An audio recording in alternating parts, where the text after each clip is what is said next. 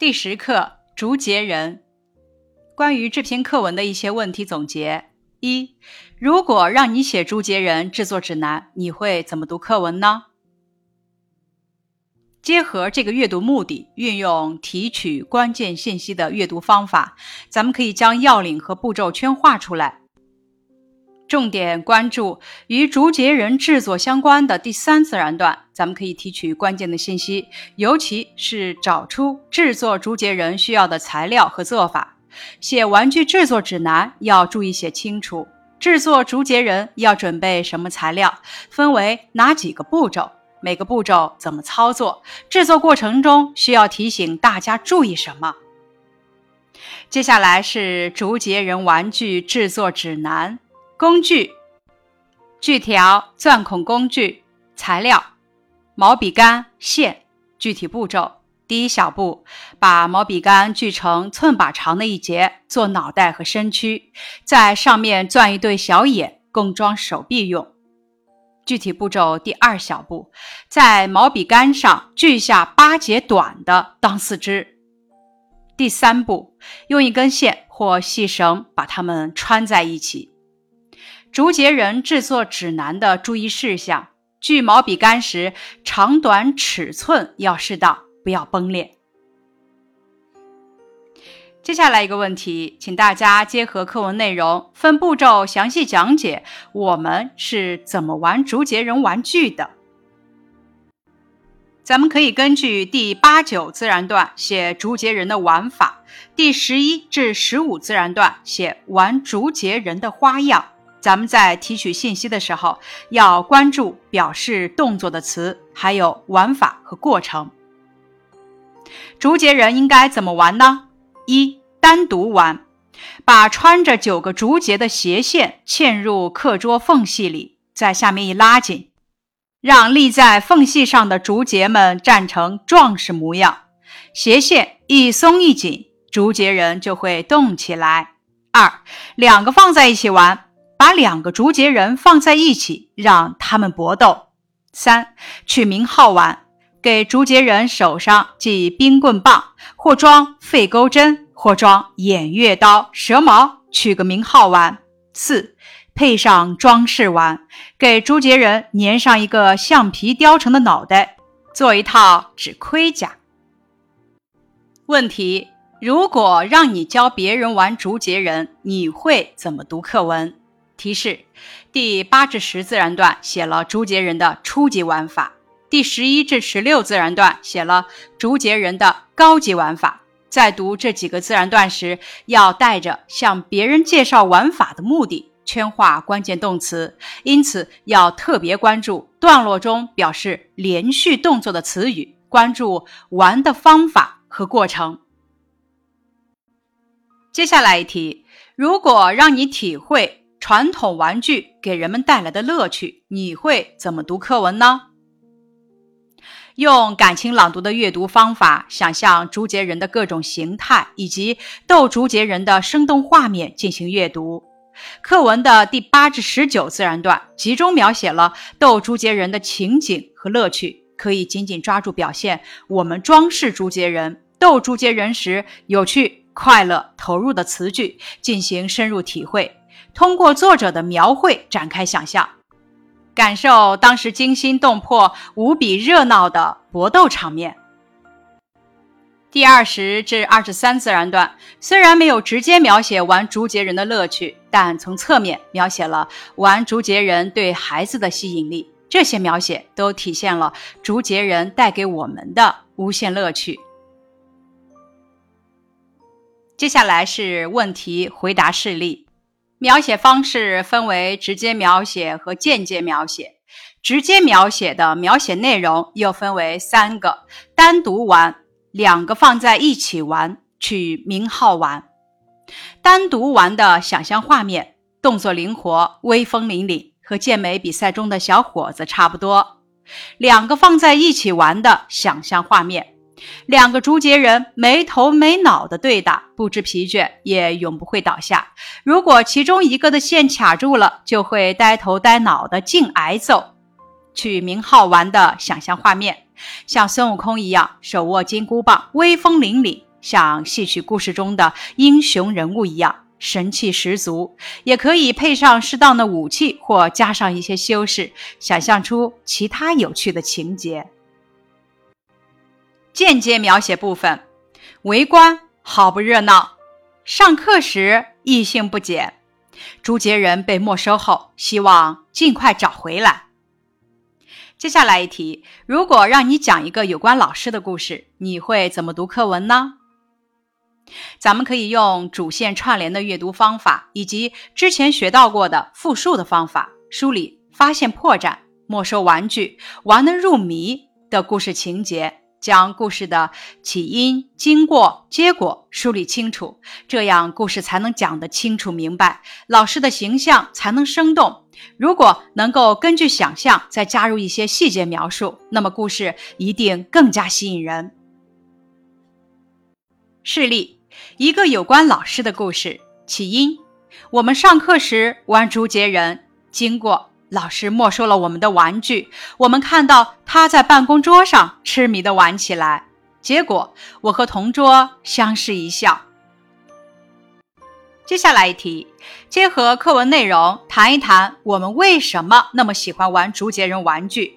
答案示例：一，玩竹节人玩具锻炼了我们的动手动脑能力。我们把写字用的毛笔、身边的废旧物品，如冰棍棒、针织机上废弃的钩针、铅皮、铁丝、纳鞋底线、红丝线、橡皮、废纸等，都用来做竹节人玩具。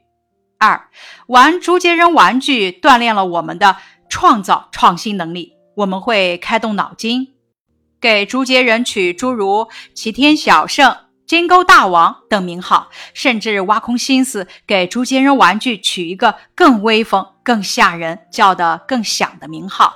三，玩竹节人玩具锻炼了我们的想象力。我们会把破旧课桌上的一道道豁开的裂缝想象成黄河、长江，想象成叱咤风云的古战场。我们会在竹节人身上装配极其简陋的武器装备。想象成孙悟空的金箍棒，道尔顿的虎头双钩，关羽的青龙偃月刀，张飞的丈八蛇矛。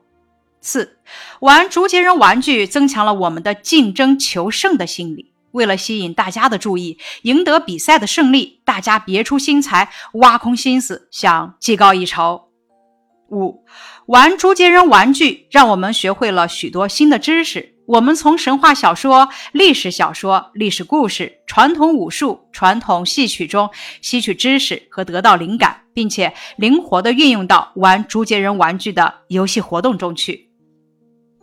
六，玩竹节人玩具让我们得到了无穷的乐趣。冒着被大人责备的风险做玩具，到处搜集废品做玩具，乐此不疲地玩玩具，挖空心思的取名号，别出心裁的推陈出新。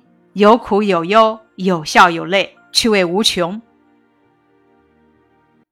接下来一题，弄巧成拙是一个含有一对反义词的成语，请大家照样子再写出几个结构类似的四字词语。答案是例：积少成多、古往今来、大惊小怪、眼高手低等等。接下来一题，偏偏后面的同学不知趣，看得入了迷。照样子用几句话写一写你的生活或学习中见到的类似非常入迷的情景。示例：有一次，他正在看书，妈妈端来饼和芝麻酱，叫他站着吃。他一边看书一边吃饼。书桌上有一个大墨盒，他竟把饼蘸到墨盒里，一口一口吃得很香。妈妈走进屋，看到他满嘴都是墨，吃惊地叫了起来。这时，他才发现蘸的不是芝麻酱，而是墨水。接下来一题：竹节人玩具被老师没收后，我们的心情变化是：玩具被老师没收时沮丧，寻找玩具一无所获时悻悻然，发现老师也在玩竹节人玩具时心满意足。接下来一题：我也凑过来一探头，咦？看见了什么？作者为什么感到那么惊奇？他究竟看见了什么呢？请大家用课文中的原句来作答。示例：只见老师在他自己的办公桌上玩着刚才收去的那竹节人，双手在抽屉里扯着线，嘴里念念有词，全神贯注，忘乎所以，一点儿也没注意到我们在偷看。他脸上的神情跟我们玩的入迷时一模一样。接下来一题。方才的那份小小的怨恨和沮丧化为乌有。这句话中的怨恨指的是什么？沮丧指的是什么？那么这些为什么又化为乌有呢？怨恨指的是老师没收了我们心爱的玩具，沮丧指的是下课后眼巴巴看别的同学重新开战玩得欢，而自己却玩不成。而这些化为乌有，是因为我们和老师都爱玩竹节人。竹节人玩具给每一个人都带来了无穷的乐趣。拓展问题：课文涉及孙悟空和道尔顿两个人物，大家知道关于他们的故事吗？孙悟空是《西游记》中的人物，拜入菩提祖师门下，学会了七十二变，驾筋斗云，后去龙宫得如意金箍棒，大闹天宫，自封齐天大圣。又在太上老君的炼丹炉中练就火眼金睛，后保护师傅唐僧西天取经，一路降妖除魔，历经九九八十一难，终成正果。道尔敦是京剧《盗御马》中的人物，他是清朝时的绿林好汉，武艺高强，善使虎头双钩，人称铁罗汉。道尔敦曾与黄三泰比武，黄三泰落败，却违约使用暗器伤了他。后来道尔敦探得梁九公到围场行猎，携有清帝恩赐的一匹御马时，道尔敦便乔装打扮下山潜入梁营，将御马盗走，并留下黄三泰的姓名以报前仇。接下来是交流环节。仿照作者给竹节人起齐天小圣和金钩大王名号的例子，再给竹节人起几个响亮的名号吧。示例：竹节人手上系一把用竹片削成的大刀，就成了手握青龙偃月刀的关云长，号称美髯公，三个字刻在竹节人背上，神气。示例。竹节人手上系两根短的冰棍棒，就成了手握雌雄钢鞭的尉迟恭，号称双鞭大将。四个字刻在竹节人背上，神气。示例：把用木片削成的两把斧子系在竹节人的两只手上，他就成了手握双斧的李逵，号称黑旋风。三个字歪歪斜斜刻在竹节人的胸口，神气。示例。